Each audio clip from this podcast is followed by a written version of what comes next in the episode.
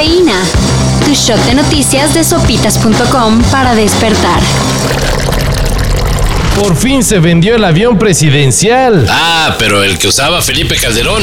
Dos años después se muere otro secretario de gobernación, tu mano derecha política, también un accidente aéreo. Dices, yo no puedo jugar con México para que un día el presidente de la República se le caiga en ese avión que es una cafetera.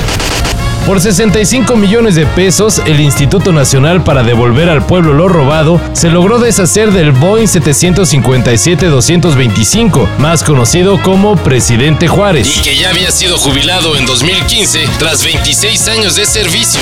Había un asiento que despegaba el avión y se recorría. Yo cada vez que bajaba, oiga, capitán, ahí le encargo, arreglen el asiento. No, sí, señor presidente, para la próxima.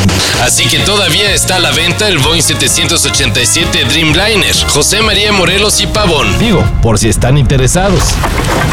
Aunque hay muchas críticas y reclamos infantiles estilo Ay, ¿y por qué a ellos? El gobierno de México se sumó al programa Misión Humanitaria, el cual trata de llevar vacunas contra el COVID-19 a países de América Latina y el Caribe, donde nomás no logran conseguir. En su calidad de presidente de la comunidad de la región, la CELAC, México donó 400 mil vacunas, las cuales llegarán a Belice, Bolivia, Paraguay, Guatemala, Honduras y El Salvador.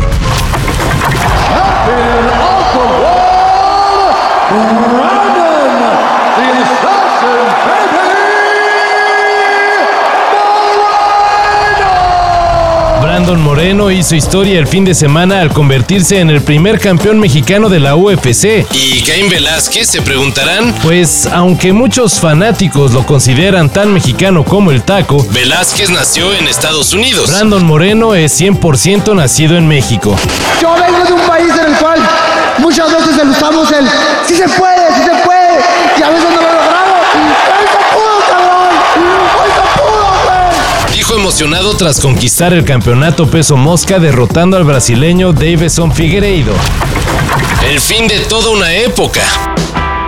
Javier Mejía, guitarrista de Enjambre, dejará a la banda. Te pido me perdones por mis desapariciones. La noticia la dio a conocer Enjambre por medio de un mensaje en Twitter, en el que agradeció todo lo que Mejía aportó. Hasta el momento se desconocen las razones específicas del adiós. Solo se sabe que fue por razones personales.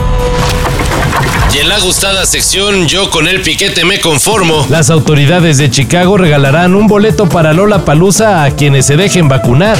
Vamos, señora Cartman. Todas las organizaciones médicas dicen que las vacunas son seguras. La CDC, la FDA, la UNICEF y el Departamento de Salud. Sí, sí, lo sé, pero no podemos arriesgar ni el 0.1% de posibilidad que las vacunas hagan a nuestros hijos artistas.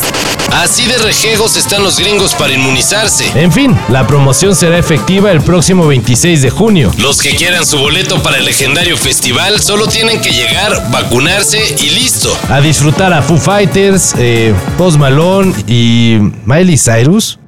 Por eso digo, yo con la vacuna me conformo. Para esto y mayor información en sopitas.com. Cafeína. Shot de noticias de sopitas.com para despertar.